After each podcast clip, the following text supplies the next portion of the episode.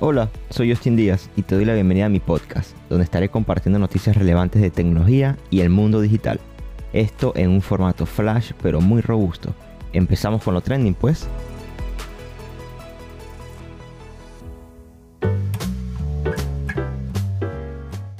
Hey, bienvenido a este segundo episodio en teoría, pero el primero donde ya vamos directo a los distintos granos que vamos a sacar. Ayer se celebró la edición del Super Bowl número 56 y como siempre, los valores en términos de consumo, transacciones e ingresos son para quedarse asombrados de cómo corre el dinero. Sin dudarlo, opino que este es el evento que compite contra el Mundial de Soccer, refiriéndome en cuanto a dinero, publicidad, marketing, etc. Es impresionante que tan solo una pauta publicitaria de 30 segundos llegó a valer 7 millones de dólares según informó NBC, que era la televisora encargada de esta producción.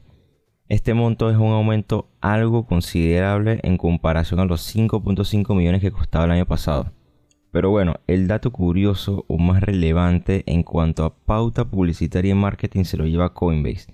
Esa es una aplicación que funciona como uno más de los servicios de referencia que ofrece la compra y venta de criptomonedas.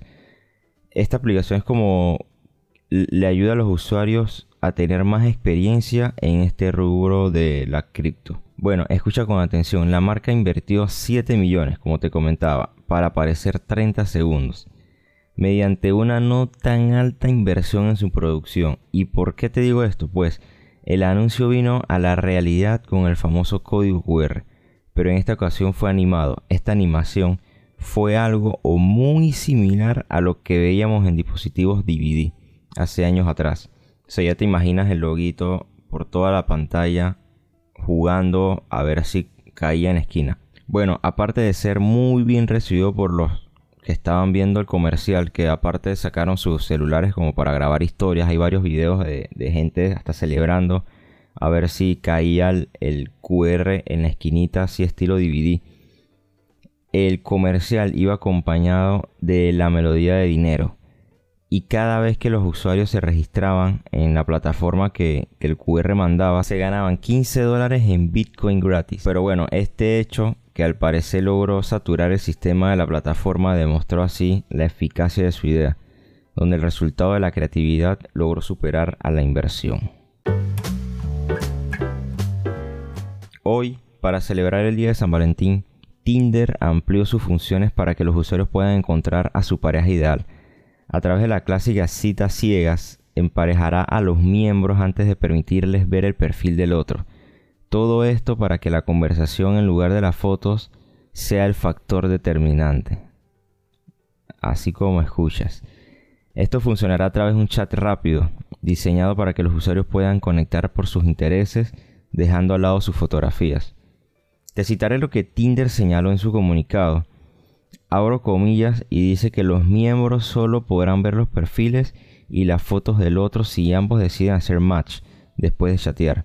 Esta modalidad surgió porque datos recientes indican que la mayoría de sus usuarios son generación Z y han demostrado que buscan tener conexiones basadas en la personalidad.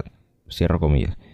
Bueno, según Tinder, para el 48% de la generación Z, el sentido de humor es lo que más les importa seguido de la buena charla, que tiene como un 33%, y la inteligencia con un 29%. Chequea esto, el 41% de los que reconoce que el principal impedimento para ir a unas citas ciegas es que no saben cómo organizarla y bajo esa razón es que han hecho la nueva función.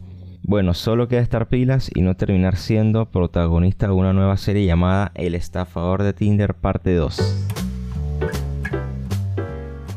Y cierro con un informe que TikTok ha publicado donde proporciona nuevos conocimientos sobre el papel que desempeña su plataforma en el camino en evolución hacia la compra y cómo los clips de TikTok pueden cambiar la forma en que interactúan las marcas. Entre sus principales hallazgos está que el 49% de los usuarios de TikTok dicen que la aplicación es un buen lugar para descubrir algo nuevo.